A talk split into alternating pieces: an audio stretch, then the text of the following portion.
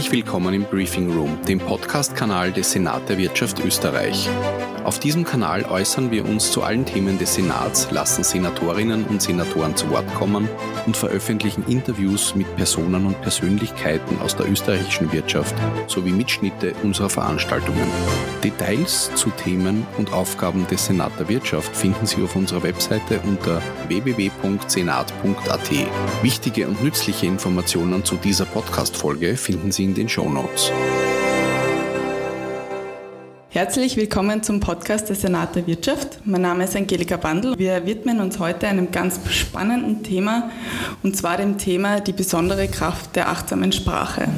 Das ist der Titel des neuen Buches unseres heutigen Gastes. An dieser Stelle darf ich Thomas Wilhelm Albrecht herzlich willkommen heißen. Hallo, danke für die Einladung. Gerne. Thomas Wilhelm Albrecht ist ein international renommierter Speaker, Coach und Bestsellerautor. Seine Karriere hat er im technischen Bereich gestartet und hat sich jetzt auch nach mehr als zehn Jahren selbstständig gemacht und sich den Themen Kultur- und Wertewandel beschäftigt. Vielleicht möchtest du, Thomas, da kurz deinen Karriereweg beschreiben, wie du heute an diesen Punkt auch gekommen bist, wo du jetzt bist. Ja, sehr gerne.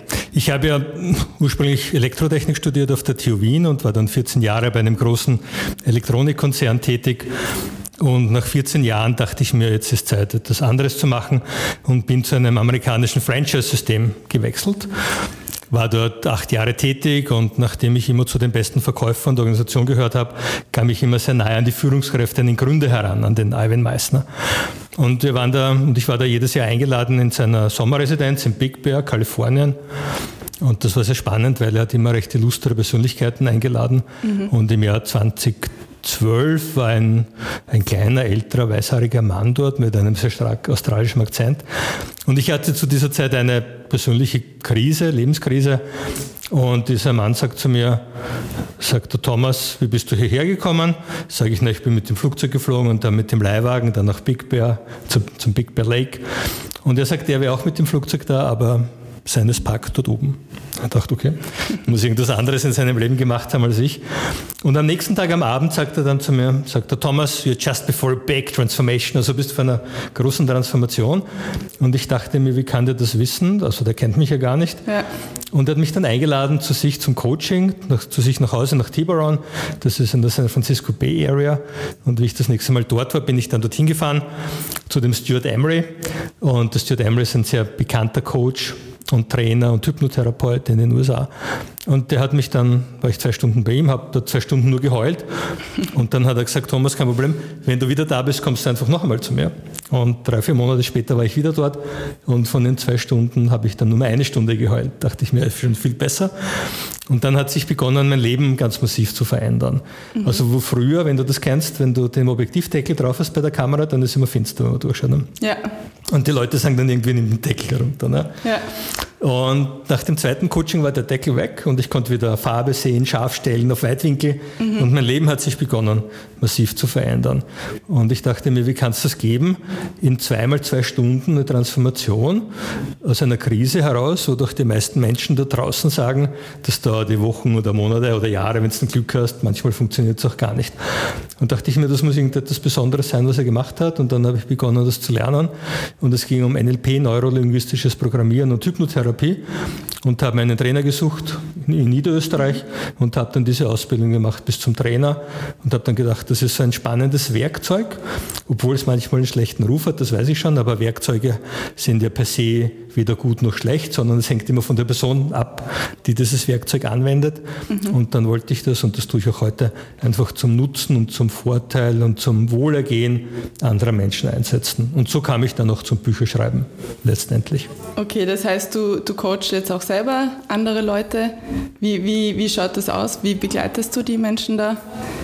In welchen Phasen also das sieht so aus, dass im Allgemeinen kommen Geschäftsführerinnen und Unternehmer und Unternehmerinnen zu mir, die einfach eine kommunikative Herausforderung haben. Mhm. Also ein Kunde aktuell würde gern das Verhalten seiner Mitarbeitenden auf den nächsten Level bringen, weil er dabei ist, eine neue Dienstleistung einzuführen. Ist sich aber nicht ganz sicher, wie das funktionieren könnte. Oder ein anderer Klient von mir, der möchte sein Unternehmen umentwickeln, weg von der Dienstleistung hin zur Produktentwicklung. Mhm. Fehlen aber momentan ein bisschen so die Ideen, wie man das kommunizieren könnte. Und das Thema der Kommunikation ist ja immer ein großes, weil die Art und Weise, wie Menschen reden, bestimmt deren Leben. Wie wir selbst reden, bestimmt unser Leben. Und so helfe ich ihm, unterstütze diese Menschen, begleite sie, einfach ihre Kommunikation anzupassen auf das, was sie wirklich wollen. Mhm. Kommunikation ist ja für dich auch ein großes Thema, auch in, in allen drei Büchern, die du bis jetzt geschrieben hast. Ähm, wieso genau die Kommunikation? Was hat dich da inspiriert oder auch für das, für das neue Buch? Mhm. Deswegen, weil eben der Stuart Emery, der mich gecoacht hat, der hat ja bloß mit mir gesprochen. Mhm. Hat mich ja nicht berührt und nicht angegriffen und gar nichts, sondern wir saßen einfach so vis-à-vis, face-to-face. Ja. Und das ging rein, rein kommunikativ. Und somit ist es ihm gelungen, durch bestimmte sprachliche Muster meine Gedanken zu verändern. Wenn du mich heute fragen würdest, was er genau zu mir gesagt hat, ich habe keine Ahnung, ich weiß es nicht mehr. Es hat aber eine Veränderung in meiner Denkweise bewirkt, denn durch die Art und Weise, wie wir sprechen, was wir wie hören, werden wir natürlich beeinflusst, das ist gar keine Frage. Und wenn die Sprache so gewählt ist, auch mit dem notwendigen Respekt, mit der Achtung, mit dem Wohlwollen der anderen Person gegenüber, dann können wir Gedanken anderer Menschen verändern dadurch. Und das passiert im täglichen Leben immer im Alltag, wenn zwei miteinander reden über ein Thema, dann haben am Ende die beiden zu dem Thema ein bisschen eine andere Meinung. Vielleicht doch eine ganz gegensätzliche oder vielleicht eine, eine passende, eine wohlwollende, eine gemeinsame Meinung. Und im Coaching auf die Art und Weise funktioniert das genauso, eben durch Anwendung bestimmter sprachlicher Muster. Und diese Muster habe ich eben in den Büchern beschrieben. Vor allem im ersten Buch habe ich ja die Rhetorik mhm. des damaligen Bundeskanzlers Sebastian Kurz analysiert und seiner damaligen 2019 politischen Mitbewerberinnen und habe einfach dekodiert, welche sprachlichen Muster dort verwendet werden, die zu dem führen, zu dem es halt geführt hat. Mhm. Also wertfrei, vollkommen befreit von politischen Inhalten, sondern ausschließlich die Art und Weise, wie etwas gesagt wird. Im zweiten Buch Kampfrhetorik habe ich eben dekodiert, wie wir uns wehren können gegen kampfrhetorische Einladungen, gegen manipulative sprachliche Aussagen. Und im dritten Buch dachte ich mir, jetzt gibt es was zum Schreiben über Friedensrhetorik. Und wir haben das Buch dann genannt, eben die besondere Kraft der achtsamen Sprache. Wie mhm. wir reden, bestimmt unser Leben. Wie, wie bist du da auf den Titel gekommen? Also ich habe immer wieder lange nachgedacht, was wäre denn so eine knackige Aussage mhm. Über das, was ich tue. Und da kam ich irgendwie zu der, zu der Idee, wie wir kommunizieren, bestimmt unser Leben, das hört man auch immer wieder wie wir miteinander umgehen, wie wir reden. Ich dachte, wie wir reden passt dann ganz gut. Das gab es auch in der Form noch nicht von der Formulierung her. Wie wir reden bestimmt unser Leben. Und so, äh, das war eigentlich der Titel des Buchs. Okay. Nur mit, in der Zusammenarbeit mit dem Goldeck Verlag und mit dem Buchhandel mhm. kam dann eben als Haupttitel die besondere Kraft der achtsamen Sprache, weil Achtsamkeit ja ein großes Thema ist. Genau. Und achtsame Sprache als solche, den Begriff gab es davor nicht wirklich. Und darum haben wir dann, wie wir reden, bestimmt unser Leben als Untertitel gewählt. Ja, weil du es gerade auch erwähnt hast, ähm, Achtsamkeit ist auch im Titel drinnen. Was, was bedeutet für dich Achtsamkeit und auch die achtsame Sprache? Achtsamkeit bedeutet für mich, im Hier und Jetzt zu sein. Wenn wir die Menschen da draußen beobachten, die meisten sind oder viele sind in ihr Handy vertieft, viele denken an die Dinge, die in ihrer Vergangenheit irgendwie schiefgelaufen sind. Viele Menschen denken, was in der Zukunft alles schiefgehen könnte. Und das verleitet dazu und führt dazu, dass Kommunikation misslingt. Denn wenn ich mit jemandem im Austausch bin, wenn ich mit jemandem spreche, wenn wir in einem Gespräch sind und wir wären beide mit den Gedanken ganz woanders, dann kann das nicht wirklich gut gehen, oder? Dann sind ja, wir auch nicht an der anderen Person interessiert, sondern eigentlich nur an uns selbst. Und Achtsamkeit bedeutet, und das ist das Geheimnis gelingender Kommunikation, das ich auch vom Stuart Emery gelernt habe, das ist Präsenz. Präsenz ist das Geheimnis gelingender Kommunikation, einfach im Hier und Jetzt zu sein und nur an das zu denken und zu beobachten und wahrzunehmen, was genau jetzt passiert. Und alles andere, was sonst noch rundherum ist, egal ob man damit einverstanden oder mhm. nicht, ihm ist der, das einfach draußen zu lassen. Und wie für unsere Hörerinnen und Hörer vielleicht, wie, wie kann man die achtsame Sprache jetzt auch im alltäglichen Leben sehen? Vielleicht ein paar Beispiele, mhm. die du uns geben kannst. Also es ist ja oft so, wenn Menschen unterschiedlicher Meinung sind, das kennen wir alle, von zu mhm. Hause, vom Beruf, ja, von den Hobbys, egal wo wir sind, dann ist es oft so, dass Menschen ihre Meinung verteidigen, ihren Standpunkt verteidigen. Ja. Das ist mein Standpunkt, das ist mein Standpunkt. Und da rücken wir jetzt kein bisschen ab davon. Ja. Und eine gute Idee könnte es jedoch sein, dahinter zu kommen, welche Gedanken es sind, die mich selbst und auch die andere Person zu dem Standpunkt hinführen. Was sind die Überlegungen dahinter? Welche Gedankenmuster? Welche Dinge sind da wichtig? Welche Dinge sind weniger wichtig?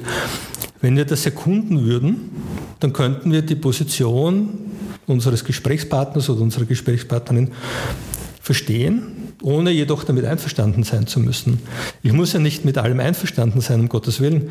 Jedoch wäre es doch spannend herauszufinden, wie denkt denn jemand, der anderer Meinung ist als ich? Denn vielleicht kann ich von den Gedanken der anderen Person etwas lernen, für mich mitnehmen und das in mein Gedankengut, in meine Denkmuster, in das Repertoire meiner Gedanken und Denkmuster aufnehmen. Mhm. Und das gelingt durch eine Fragestellung, die wir nicht gewohnt sind, nämlich durch die Frage, wie weißt du das? Wie kommst du drauf? Ja. Und das sind sehr spannende Fragen, weil wir sind sehr stark Warum- und Was-Fragen gewohnt, aber kaum eine Wie-Frage mhm. gewohnt. Das heißt, wenn jemand sagt, heute war ein schlechter Tag, dann reagieren ja andere Menschen oft so, dass sie sagen, sei nicht so und tu da nichts an und stelle dich nicht so und so weiter. Und also, oder mitjammern, ja, es ist ein urschlechter Tag, also ganz schlimm und sehr dramatisch. Und wenn ich jetzt achtsame Sprache anwende, dann würde ich Folgendes sagen, wenn ich höre, so ein schlechter Tag, würde ich sagen, wie kommst du darauf? Wie weißt du das? Ja. Und das bringt die andere Person zum Nachdenken, wie sie diesen, ihre Wahrnehmungen, ihre Erlebnisse als schlecht bewertet. Und sie kommt vielleicht auch drauf, dass der Tag vielleicht gar nicht so schlecht war, dass es vielleicht ein oder zwei negative Erlebnisse gegeben hat, das kann schon sein, dass sie doch vielleicht die Mehrzahl der Erlebnisse des Tages ganz gut waren. Mhm. Und diese Wie-Frage hilft uns einfach, uns aufzurichten, auf Augenhöhe zu kommunizieren und ehrlich an der Meinung, an den Gedanken der anderen Person interessiert zu sein. Und das kann man immer anwenden. Wenn jemand im Büro sagt, das haben wir noch nie so gemacht, könntest du fragen, wie weißt du das? Genau, dass man die sogenannten Killerphasen, die du auch in deinem Buch erwähnst, dass man denen irgendwie auch aus dem Weg gehen kann und genau. Es geht aber nicht nur darum, die Killerphrasen sozusagen aufzulösen, mhm. sondern tatsächlich interessiert zu sein, wie kommt die andere Person mhm. drauf. Und das verstehe ich unter achtsamer Sprache. Und diese Wie-Fragen kannst du natürlich nur dann wirklich stellen, wenn du im Hier und Jetzt bist, mhm. wenn du in der Präsenz bist, wenn du sagst, okay, die andere Person ist anderer Meinung als ich, das stört mich jedoch nicht. Ja. Sondern ich will vielmehr wissen, wie kommst du dazu, zu dieser ja. Meinung, die nicht meiner ist. Also würdest du sagen, ist das jetzt auch die Kernbotschaft quasi aus deinem Buch, ähm, dass man die Sachen hinterfragt und nicht so hinnimmt bzw. abweisend auch reagiert?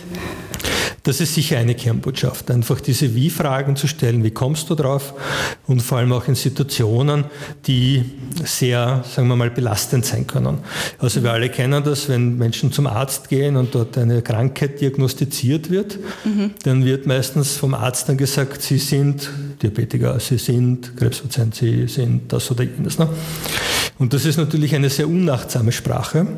Das erkläre ich auch immer Ärztinnen und Ärzten in meinen Vorträgen auf der Ärztekammer in Wien, die kennen das schon, weil sie die Person, die das hören, stigmatisieren.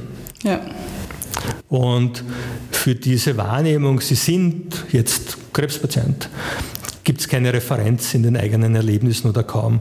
Das heißt, die meisten Menschen mit so, sind mit so einer Formulierung einfach überfordert und wissen dann nicht, was sie tun sollen und knicken in sich zusammen. Mhm. Dann sagt man auch immer, man muss die wieder aufrichten, auch körperlich, das stimmt schon. Es wäre viel geschickter, eine ganz andere Formulierung zu finden, nämlich zu sagen, Ihr Körper zeigt aktuell ein Verhalten, für das wir in der Medizin einen Namen haben, nämlich. Ja. Dann wird der, dem Patienten oder der Patientin nämlich eines gesagt, vorher hattest du das nicht und es gibt vielleicht eine Zeit, wo du das nicht mehr hast. Ja. Das heißt, du hast die Möglichkeit, was zu tun. Ja. Während die Aussage, sie sind, halt für alle Ewigkeit gilt, von der Formulierung her, während die Aussage, ihr Körper zeigt aktuell ein Verhalten, für das wir einen Namen haben, viel mehr Macht der betroffenen Person gibt. Mhm. Und wenn ich jetzt Diagnosen höre oder hören sollte und ein Arzt würde zu mir sagen, Sie sind, dann würde ich sagen, wie wissen Sie das, dass ich das für mein ganzes Leben lang bin? Ja. Woher können Sie das, wie können Sie das behaupten? Wie können Sie darauf kommen? Erklären Sie mir das bitte. Ja. Okay? Und da lade ich alle ein, diese Wie-Fragen zu stellen, um ein, in gewisser Weise mächtiger zu sein, um aufrecht zu sein, um auf Augenhöhe kommunizieren zu können. Mhm. Und egal, was da draußen passiert, auch wenn man damit nicht einverstanden ist, sich da nicht ausgeliefert zu fühlen, sondern kraftvoll aufzutreten. Genau, und vielleicht auch Hoffnung einfach haben. Genau, zum Beispiel. Ja. Hoffnung und Möglichkeiten genau. aufzuzeigen, absolut. Hast du vielleicht einen, einen allgemeinen Tipp aus deinem Buch, den, den jeder gehört haben soll? Soll es jetzt im Privatleben sein oder im Berufsleben? Also ein allgemeiner Tipp, den ich mitgeben möchte, ist auf Augenhöhe zu kommunizieren. Und auf Augenhöhe zu kommunizieren heißt eine aufrechte Körperhaltung einzunehmen und das Interesse an der anderen Person zu haben. Mhm. Egal, was andere Menschen sagen, gerade wenn es um die Themen, die wir aus der Covid-Zeit kennen, geht, wenn es um Themen geht wie Klimawandel, wenn es um Themen geht wie ähm, die ganze Preisthematik, der wir ja. gerade ausgeliefert sind, zu verstehen zu wollen, wie andere Menschen zu ihren Meinungen kommen und die nicht gleich wegzuwischen und nicht sagen, das ist ein Blödsinn und das brauchen wir mhm. nicht, sondern zu hinterfragen, wie kommst du darauf? Und das möchte ich sehr, sehr anregen, weil ich glaube, dass wir achtsame Sprache benötigen und wir brauchen wirklich gute Ideen in der aktuellen Zeit. Und ja. gute Ideen können wir dann gemeinsam entwickeln, wenn wir unsere Gedankengänge, unsere Denkmuster, die Art und Weise, wie wir Dinge bewerten, wenn wir das einfach auf den Tisch legen und mhm. zwar genau mit den Menschen, wo wir unterschiedlicher Meinung sind. Denn da können wir am meisten lernen davon. Mhm. Und dazu lade ich ein, das zu tun, im Senat der Wirtschaft, in allen anderen Organisationen, in der Politik, das zu machen. Ja. Einfach die Kommunikation zu suchen und zu finden, gerade mit denen, die wir nicht wollen, die anderer Meinung sind und die uns nicht so gut zu Gesicht stehen, scheinbar, mhm. weil da können wir am meisten für uns mitnehmen. Und wo soll man da am besten anfangen? Wahrscheinlich immer bei sich selbst. Sehr gut. So ist es, Angelika. Genau, du sagst es. Denn ich kann natürlich auch meinen eigenen Standpunkt hinterfragen.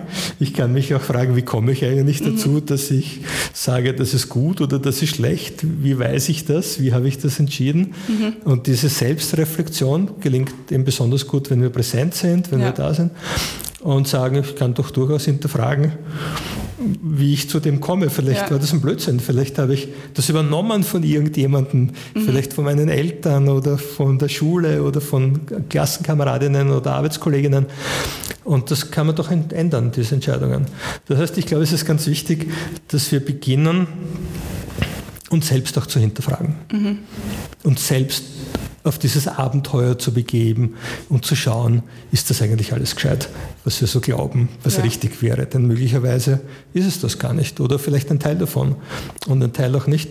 Und das schafft Selbstreflexion und auch viel mehr Freiheit, weil ich kann Dinge, wo ich gestern meinte, dass sie richtig sind, kann ich heute der Meinung sein, dass etwas anderes besser ist. Denn genau. wir dürfen dazulernen, wir dürfen uns entwickeln, wir dürfen einfach weitergehen und wir dürfen auch unsere Ansichten und Werte und Meinungen ändern weil das rundherum ändert sich auch. Gibt es noch irgendwas aus deinem Buch, wie du gern unsere Hörerinnen Hörer be bereichern würdest?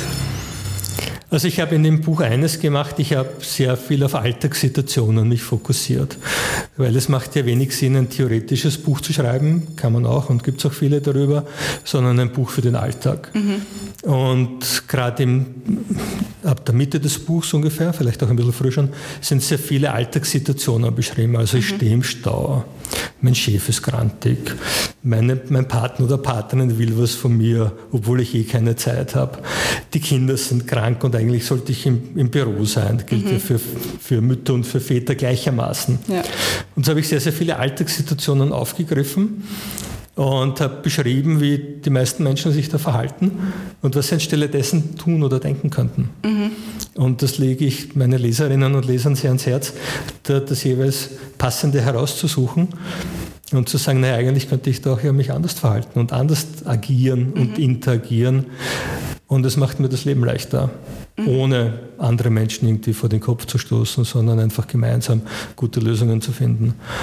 Und im letzten Teil des Buchs ganz hinten gibt es eben noch Denkmuster, die sich verändern lassen. Mhm. Also ich bin selber sehr perfektionistisch aufgewachsen, kennen viele Menschen. Ja. Perfektionismus, ja, nicken auch alle im Studio, das schon. Das muss immer richtig sein und so weiter. Und auch in der Recherche des, für das Buch bin ich eben unter anderem darauf gekommen, dass Perfektionismus ja mehr oder weniger die Angst vor Ablehnung ist, vor Zurückweisung ist. Und es wird auch viel geschickter zu sagen, naja, ich bin empathisch zu mir selber, ich nehme mich einmal wahr, wie ich bin. Das heißt nicht, dass man sich nicht verändern darf, ja, sondern ich nehme einmal wahr, wie es aktuell aussieht und gehe dann den nächsten Schritt. Mhm. Und lass den Perfektionismus einfach gehen und zur Seite, denn wir können eh nie perfekt sein.